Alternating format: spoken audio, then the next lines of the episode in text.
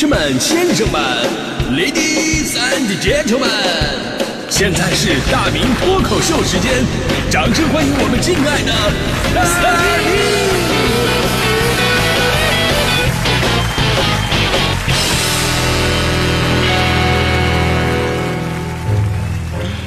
明！好，欢迎各位来到今天的大明脱口秀，我是大明啊。过去的这个周末有一句话特别的火，特别的火，呃，是一位女歌手啊，在某一个音乐节上。呃，因为他们在唱歌之前总要说点电场的话嘛，这个相声术语就叫电话啊。这个这位女歌手是这么说的：说这个男生也有梦想，有人想做球员，有人想当游戏玩家，但是他们到了十八岁以后的梦想都变成了买房买车。所以呢，我们也要心疼一下男生，要大胆的追求自己的梦想。巴拉巴拉说了一么一大堆，结果这段话火了，火了啊！这个被网络暴力了，因为啊，他被某些群体认为是不尊重女性。啊，女生难道就不要心疼了吗？啊，我们逼你买房买车了吗？这事很奇葩啊！但是咱们不评论啊，咱们这事儿不评论，因为容易踩雷啊。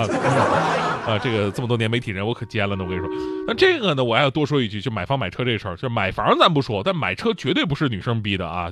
买车不是，这不能赖人家。买车这梦想，咱们十八岁之前就有。咱就说这个追寻梦想这事儿，其实十八岁以前跟十八岁以后真的有很多不一样的地方。你像十八岁以前，尤其小的时候，想法会比较单纯一点，梦想也很简单，那觉得方便面、火腿肠特别好吃，以后天天吃该多好，对吧？你看，哎，长大实现了。小的时候觉得父母挣钱是真不容易啊，就我小时候那会儿，一个月我父母就挣大几百块钱，后来工资涨到一千多了，我记得涨到一千多的时候，我爸高兴好长时间啊，出门都容光焕发。当时我就想说，一千块都能把他乐成这样。等我以后工作了，我一个月我挣两千块钱，我让他们感动到痛哭流涕。你看现在我长大也实现这个梦想了吗？父母也确实痛哭流涕，阿美哭着说：“这孩子以后还能养活自己。”这就告诉我们什么道理啊？就是梦想别太遥远啊，贴合点实际，也这样以后自己能少少一点压力。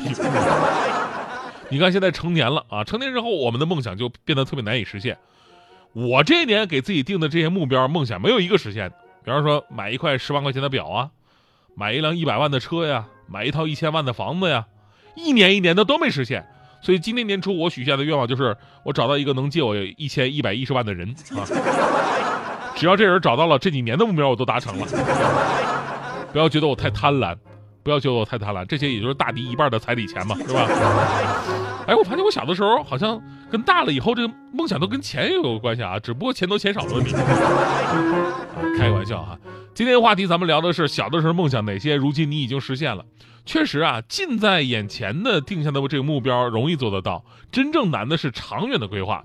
小的时候呢，喜欢一样东西，喜欢一个人或者一个职业很容易，但如果真正去做的话，就需要很多的条件。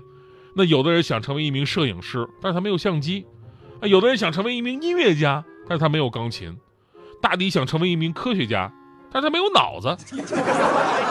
我小的时候想当警察，但是我没有枪。对，如果我有了枪，我立我立马就被抓起来。我跟你说，正所谓嘛，青春不常在，岁月已斑驳，想得却不可得，你奈人生何？人都这样成长的。中国篮球巨星姚明啊，曾经说过，他小的时候梦想是历史考古学家。你看看啊，不是篮球运动员，是考古学家。所以他当时喜欢看的书籍都是历史书籍。电视啊，也是节目啊，都是关于历史的。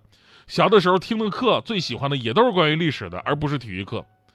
那是说完这个姚明，再说说郎平。曾经有一届六一的晚会上，中国女排主教练郎平被人提问说：“你小的时候的职业梦想是什么呀？”那郎平的答案同样出乎了很多人的意料。他说：“其实我的小的时候啊，我想当的是医生，而且是当眼科的医生。你看看啊，跟排球也没关系。”这就是成长过程当中，你突然发现，哎，其实你还是更适合干别的。你很难想象姚明如果现在真的是考古呢，你会变成什么样子？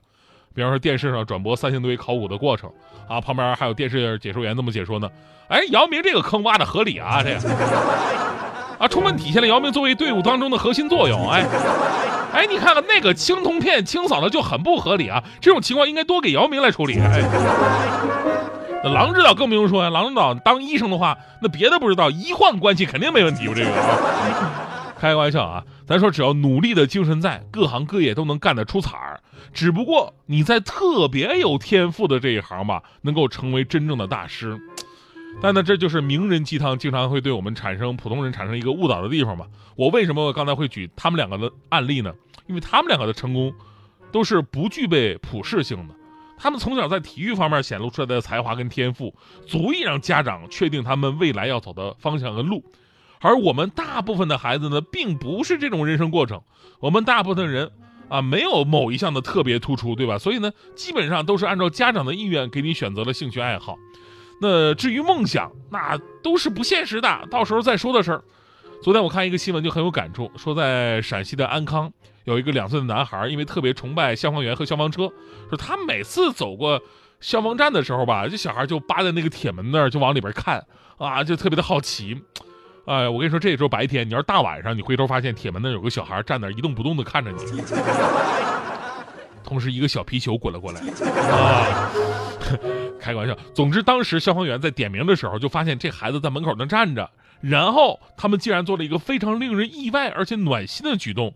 他们邀请这位两岁的小男孩进去参观，让他去认识那些消防车、消防服，还有其他的一种这个设备啊、仪器什么的。孩子妈妈说了，说孩子出来以后特别开心，跟他说：“妈妈，妈妈，我坐消防车了，还坐警车了。”他说非常感谢消防员暖心的举动，满足了孩子们小小的愿望。而网友则说：“小梦想就这么生根发芽了，给消防员叔叔们点赞鼓掌。”所以这事儿呢，给我的启发就是，每个人小的时候都有自己的梦想，但有的可能不切实际，有的可能看起来很遥远。但是作为他身边的成年人，你有没有带他去认识他的梦想呢？如果你给了他一部相机，他不一定成为摄影家，但是他一定会发现镜头里的另外一种美丽的世界。如果你给了他一架钢琴，他也不一定成为音乐家，但他一定会了解原来这世界上还有很多动听的旋律。如果你给大地一个脑子，是吧？他也不一定成为科学家，但他一定会明白他身边的男人原来是这么的聪慧与优秀。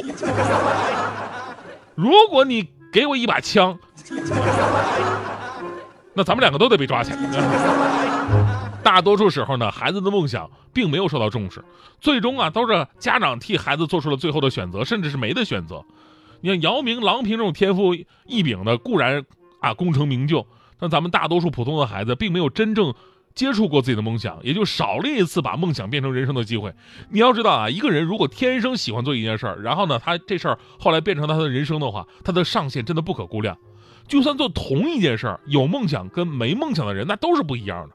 你比方说做节目，对吧？这次五一放假，我跟大迪分开值班嘛，节目都是一个人上的。平时搭档的时候，您听不出来，您听不出来。但是呢，自己主持节目那感觉高下立判，好多听众反馈，真的好多听众反馈跟我说说，哎呀，大明啊，你知道吗？大迪一个人做节目，哎呦我的天，他能听那种折磨的感觉，就像是什么呀？节目只有两个小时，但是就好像过了一百二十分钟一样。哎，大明，但是我听你主持节目就完全不一样了，哎呀，听不够。明明已经讲了一百二十分钟，但是感觉才过了两个小时。哎呀，这个我我这这回真的是没谁了。他们说，变像太阳就会是希望。他们说，勇敢成长就是种